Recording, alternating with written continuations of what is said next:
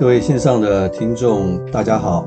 呃，欢迎来到《懂心理调出好关系》的节目，啊、我是节目主持人江尚文，智商心理师，啊、今天在这个美味关系实验室的节目当中呢，要跟大家去分享的是呢，就是要接续着上一次啊、所没有谈完的主题，就是关于恋爱的这件事情，啊、上一次我有跟大家去分享啊，关于这个 Sternberg 的，嗯。爱情理论啊，也谈到了一些爱情荷尔蒙啊，也谈到了其实很多时候可能恋爱的话，友情是非常非常重要的一个基础。好，那后来有收到一些呃来宾的一些回应啊，他们的回应嗯就跟我分享说，其实他们觉得啊、听了我的分享以后，他们觉得这真的蛮有道理的，因为很多人呢就回顾他过去的恋爱史啊，真的发现一直在重复同一个模式。然后就一直在重复，嗯，尝试不断的失败，那其实是让人很伤心的。因为恋爱哈，它基本上就是一个非常开心的一件事情。但是当恋爱失败的时候，失恋的时候啊，人呢也就是会很难过。所以这种很难过的情绪，往往需要几个月，甚至有些人需要数年呢才能够恢复回来哈。所以这个恋爱真的是一个千古难解的一个谜题啊。但是人呢又很渴望有这个恋爱。那我们上次有提到有一些关于恋爱荷尔蒙的事情啊，的确是如此。那很多人的研究啊，关于这个恋爱荷尔蒙呢，呃，有一些更新的研究，像譬如说有一个学者呢，他就提到说，那这个这个学者很有趣啊，他他他研究这个爱情的形态哈，他不是用我们啊心理学的方式哦，他是用脑科学啊，因为现在仪器的发达。结果就可以用脑科学呢去测量我们脑部在恋爱的时候的一些哪些地方会比较活化，然后他把这个爱情的形态哈，大概分成几个阶段哈，大家可以听听看。好，他他认为啊，他分分成他发现我们的脑部会负责掌管这三个爱情的区域是不同的系统哦。他说第一个爱情呢叫性欲之爱。好，这个大家听这个名称就知道指的是什么嘛？啊，就是这些性关系啊。那再来呢是浪漫之爱啊，最后呢是眷恋之爱。他说这三种爱情呢是可以各自独立的，嗯，所以这或许就可以回答某一些人的问题啊，就是说，诶，嗯，我常碰到有一些外遇的情况啊，就是说奇怪，这个这个男生跟这个丈夫跟妻子平常也没有吵架，关系看起来也蛮不错的。啊，他们就是进行到这种所谓的眷恋之爱。那为什么这个男生或者是先生会外遇呢？啊，原来在脑部里面呢，掌管这三个区域是不一样的。好，所以真的一个一个真的很完美或完整的爱情哈，应该是这三个都有才是最好的。比如说三个脑部的区域呢，同时活化，哇，那真的是人生最美好的一个状态了。好，那当然呢，爱情的演变呢，也会从性欲之爱到浪漫之爱。以及到最后的这个眷恋之爱，好，那我们上一集呢有提过很多关于爱情荷尔蒙啦，好，或者是关于约炮的这个事情啊，好，那讲的比较多的是性欲之爱。那性欲之爱完了以后，那这个眷恋之爱通常大概就是认定彼此就是这个未来一生的伴侣了。那中间就有一个过渡哦，叫浪漫之爱。那这浪漫之爱的话，其实它主要呢就是要开始两个人去建立一个。更深的关系，然后去看看我们是不是真的去适合彼此。那在建立这个浪漫之爱的时候啊，很多时候我们会觉得说，哦，那我们就是靠着我们的经验，或者是其他人的建议，或者是怎么样，我们可以去做一些选择。那我们就要谈这个主题啊，说这个选择的时候，其实我们会受到一些潜意识的影响，好，因为往往我们不知道的。那假如这个潜意识的影响对我们来讲是好的，那当然就会很好，对不对？可是，万一这个潜意识的影响，其实会让我们看不清楚眼前这个人的话，那这个就危险了。那可能我们又会陷入另一场恋爱的危机。所以我今天想跟大家去谈一谈呢，这个潜意识大概会怎么样去影响我们。呃，这个我是从我的临床经验以及一些心理学的理论来看，我还觉得它真的蛮贴切的，所以很很想跟大家去分享一下。第一个呢，就是从这个我们所谓的这种自体心理学和 Kohut 的理论来看的话。其实人呢会有一种想法，就是希望找一个你让我更好的人，好，你让我更好的人。那通常是这样的，就是说呢，我们在我们出生以后呢，我们就会希望有一股有一个人啊，可以让自己更好，好，所以不管是透过父母啦，啊，或者是透过师长啦，或是透过公司里面的老板的肯定啊，这些东西对我们来讲是很重要。所以呢，这样的一种一种渴望啊，也会驱使我们透过爱情呢，去找一个人呢，跟我们会有点相似啊，但是会让我们更好的一个人。啊，通常呢会怎么做呢？所以这是这是一种潜意识的选择啊。那你可以去想想看，怎么样的人会让我们更好啊？所以很很有可能我们会找一个跟我们是互补的人，也就是说，我可能是比较内向的人啊，其实我的内心可能渴望找一个外向的人，啊，他可以让我看到一个不同的世界啊。那假如我是一个比较呃喜欢啊阅读的人，可是我可能不太喜欢户外活动啊。那我有可能会找一个喜欢户外活动的人，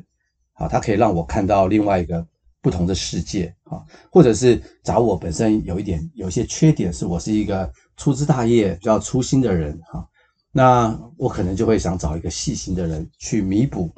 我这方面的这个缺点，好，所以我们通常我们可能会互补的去找一个，啊、嗯，让自己更好的一个人。所以常常就很多人就会问说，哎，到底我们在选择对象的时候啊，到底我们是找这个啊、相呃相似的还是互补的人哈？一般来说哈，很多的很多的研究哈是这样子，我可以跟大家去分享一下。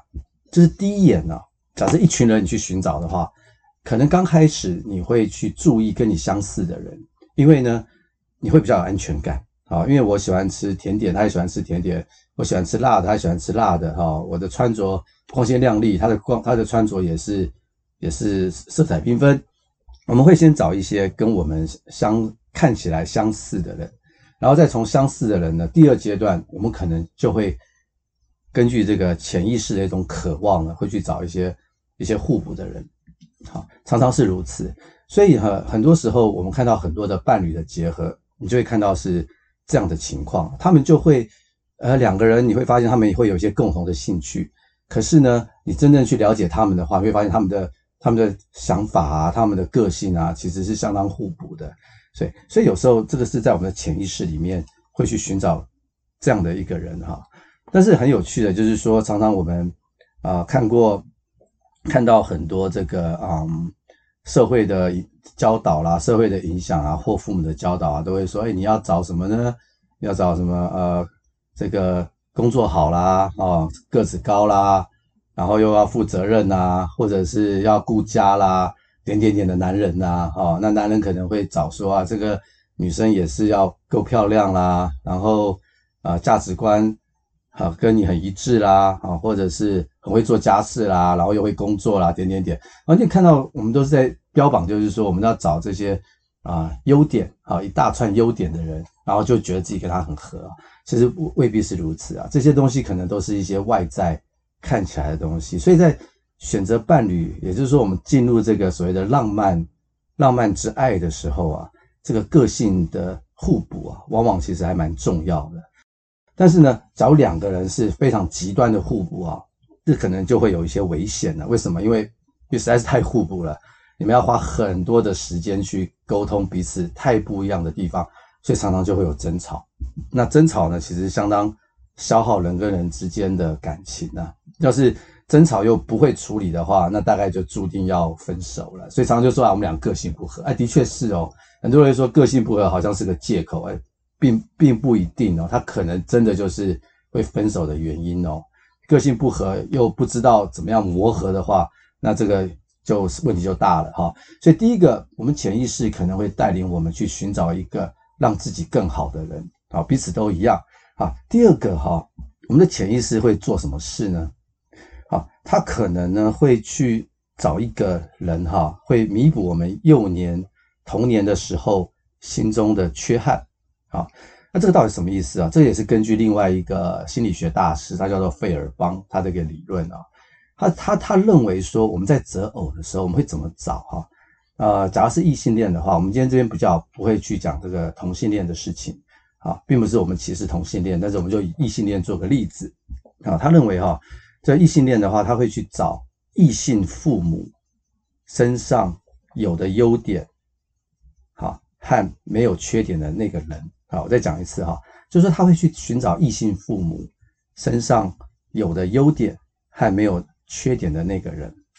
那什么意思哈？就是说，举个例子哈，假设假设我今天我是个男生啊，我我是我假如我是男的嘛哈，那我我寻找我的对象的时候，我就会怎么去看呢？首先，我会先想到我妈妈。假如我妈妈是一个很凶的人啊，然后她常指责我，让我很不开心的话，那我就会先寻找什么？没有我妈妈缺点的人，就是我会先寻找这个比较凶的人，就是很温柔的人啊，很温柔的人啊。然后呢，再加上有我妈妈优点的人啊。那我我的我就以我自己自己做个例子好了。我的我的母亲呢，其实蛮蛮凶的。好，就稍微 稍微讲一下没关系，而且对我是很多的期待啊、要求啊。但我妈妈是很好的一个妈妈，她对我很凶哈，所以我在择偶的时候，我我无形中我就会去喜欢找一个说话很温柔，然后个性很和善的一个人。那像我的太太就是这样的人，非常的 perfect，完非常的完美，是符合这样的形象。可是呢，很可惜就是说，我们会先去去寻找这个没有没有缺点的这样的女生。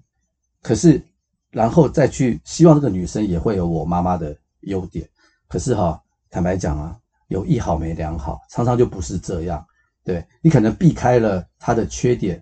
啊，可是不代表他会有你心目中期待的优点。呃，这这样的事情可能不会发生在同一个人身上。所以呢，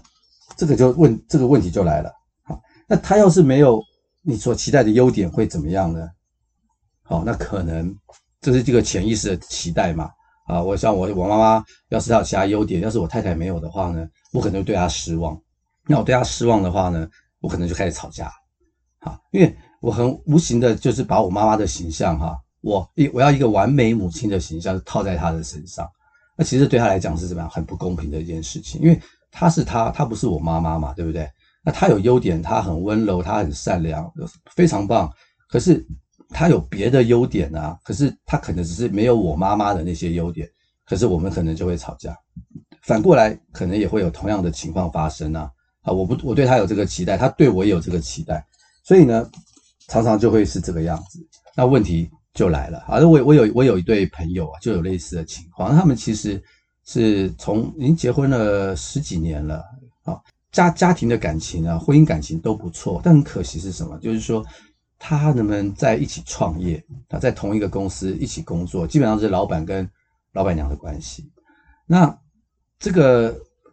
老板呢，就很希望什么？很希望他的太太呢，能够做一个非常棒的老板娘。为什么？因为他的妈妈就是一个非常厉害的老板娘，因为他的他的爸爸跟妈妈也是自己创业，所以他从小耳濡目染呢。他的他的妈妈呢，就是啊、呃、非常能干的一个妈妈哦。就是把家把这个工作料理得非常的好，可是呢，他的妈妈因为太忙了，所以呢就没有办法照顾他们的家庭，所以他从小从小就觉得缺乏这个母亲的爱哈，所以很明显的嘛，我刚刚讲过，因为他缺乏母亲的爱嘛，所以呢，他就会去找一个很有母爱特质、很会照顾人的女生，去让他心中的遗憾呢可以满足嘛，因为他妈妈没有这些东西，啊，果果然找到了。他找到的这个女生呢，他现在的太太呢，真的是非常的照顾家、照顾孩子，很很温柔、很善良，好，很有爱心的一个一个一个女性。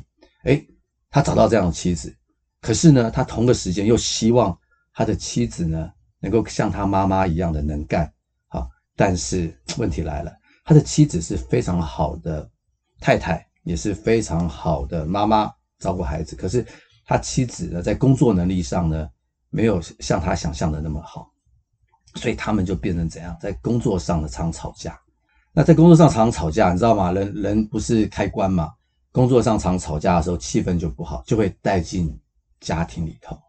所以就造成他们家里面很多的冲突。所以他们家的吵架常常都不是因为家里面的事情，反而是因为工作的事情导致家庭气氛不好。所以我就觉得这个真的是很。很吊诡的一件事情，但是我有机会跟我这个朋友谈一谈，我跟他说，你可能真的要去区分，就是说你不能把所有的担子哈、期待都放在同一个人身上，然后他也慢慢能够去去理解哈，他就慢慢的能够呢，公归公，私归私啊，私就是说家庭生活，那公呢就是公领域，然后慢慢的呢，把这两个区隔开来啊。假如在工作上有一些不满的东西，那也可以跟他的老板娘好好的沟通，那老板娘也有同样的共识，但是不要把这些东西带回家里面。所以这个是很明显的，就是说我们在寻找另外一半的时候呢，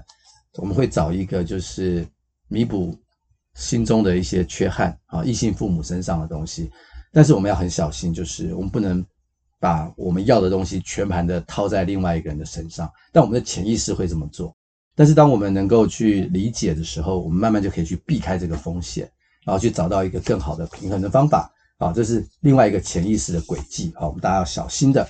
第三个呢，就更加的啊、这让人常常会看到，但是你就很难去理解，这也是潜意识背后所造成的原因。就是第三个叫我们叫强迫性的重复。什么意思哈？这个可能比较像是啊，类似这个是费尔邦的理论，或者是弗洛伊德的理论哈。就是说，譬如说假假设你小时候是一个很听话的孩子，